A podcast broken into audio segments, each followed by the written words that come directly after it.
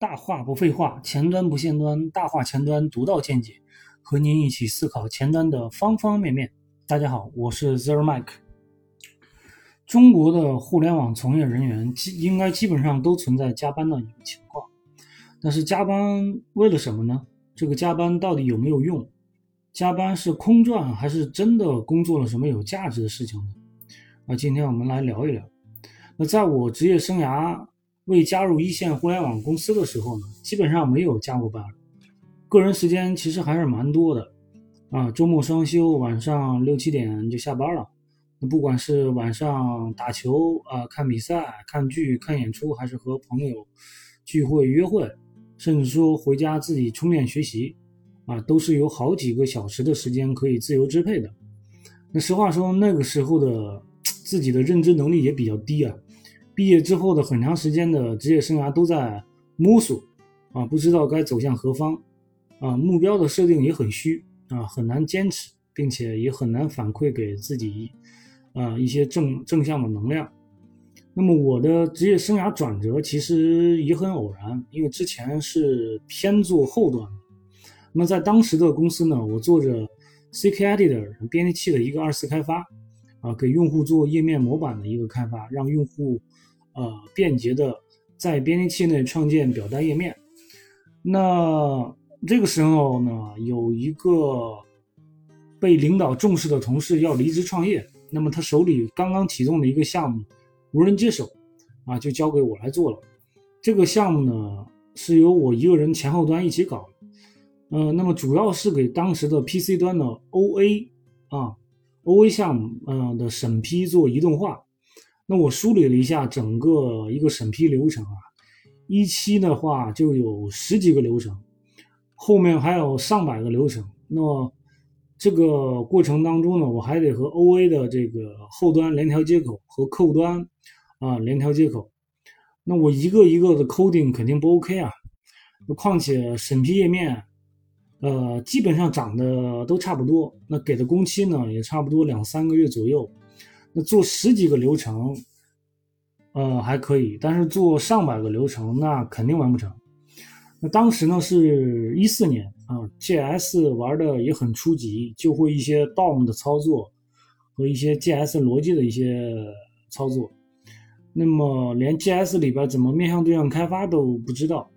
那这个需求呢，我该怎么搞呢？其实页面展示差不多啊，组件类型也不是很多。有 input、text area、button 啊、label 啊，嗯，checkbox 和 radio，嗯，等等，嗯，其实差不多就这几个。那每个页面的字段其实不太一样的，嗯，这里边呢审批嘛都有一些通用的一些逻辑，嗯，我就在想是不是可以通过搭建啊，或者说是拖拽啊，拖拽方式，或者是以模板的方式来搞这个事情。那么一四年的时候呢，在开源社区还没有搭建建站的源码出来。那反正我搜了很长时间，我我没找到，倒是看到一个台湾的，还有一个美国的，啊，类似的这样的一个网站，当然也没有源码，啊，那你实际上建站的这个形态呢也不太一样，只能说那个拖拽组件啊，构建页面，配置那个组件的属性。的这个架构啊，页面架构可以借鉴。那么我当时的一个方案呢，其实是做了一个移动版 OA 的管理后台。那么通过创建应用，啊，应用下注册审批流程。那审批流程里创建移动版页面。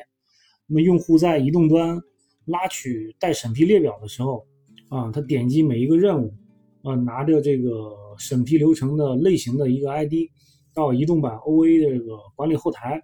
匹配注册的这个审批流程，然后通过这个审批流程呢，找到对应的审批页面啊，进行一个渲染。那 H 五页端呢，再根据这个呃任务的这个 ID 查询审批信息，那么进行一个数据渲染啊，进而让用户进行一个审批。OK，那么我们看到了整体的一个重头戏呢，就在这个 H 五页面啊，搭建编辑器该怎么做了，做上了。那从现在再去看当时呢，呃，和现在很多的 H 五搭建的思路是大大同小异的。只不过使用的这个前端的技术不一样罢了。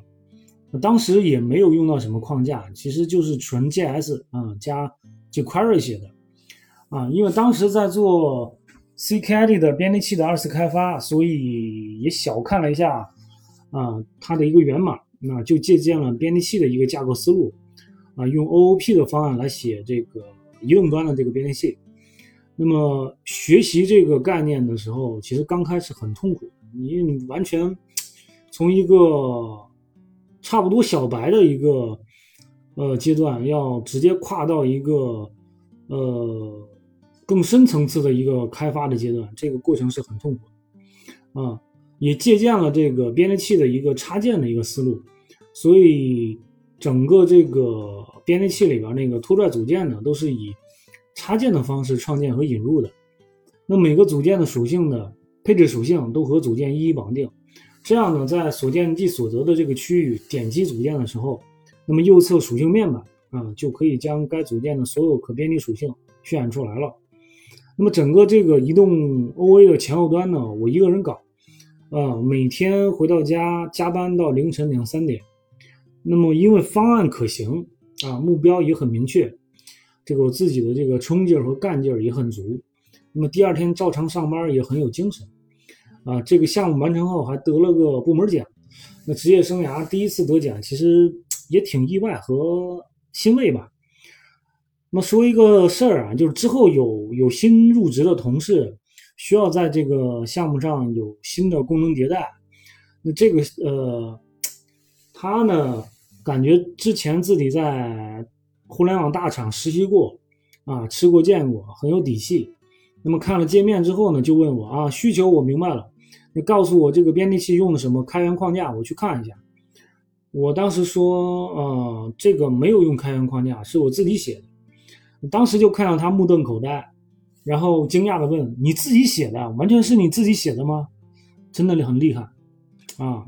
这是当当时的一个插曲吧。那么我也是靠着这个重前端的项目呢，深入学习了很多 HTML、JS 和 CSS 一些知识。那么借着前端行业的蓬勃发展的这个趋势呢，啊，跳槽成为了一名真正的那个前端工程师。我当时的这个项目呢，加班完全是自愿的。那么在家里加班，啊，去完成一个我认为一个很有价值、对我能力提升很大的一个项目。就通常来说，我是比较反对无效加班的。比如到点了下班，那实际上没有什么要紧的事情要做，还在座位上赖着。啊，在刷着手机或者刷着一些娱乐新闻，所以说我们平常呢，呃，一定要对这个迭代的需求呢进行一个合理的一个排期啊。日常的开发呢，我们就按排期走就行了。那么把白天的这个工作的时间呢高效利用起来，那晚上你想要学习或者充电呢，大可利用起来。不过呢，尽量不要长期的一个熬夜，因为长期下来身体肯定受不了啊，心脏也会出问题。那总的来说呢，我从我个人的一个角度来说，加班不加班，除了公司或者团队的一些要求，那么就得好好思考和规划一下这个延长的这个工作时间，你投入时间这个本金后能够换回什么？啊，在长期加班后，你想换回的东西到底是什么？是加班费、调休，还是技术能力的一个提升？那每个人的时间其实都是一样的。那现在不仅仅说这个时间管理，还有精力管理。那么在这个有限的时间内，你能花多少精力做出有利于成长的事情，需要我们每个人都去思考一下。好了，今天就到这里。对于加班的问题，你有什么想法？欢迎留言。谢谢大家。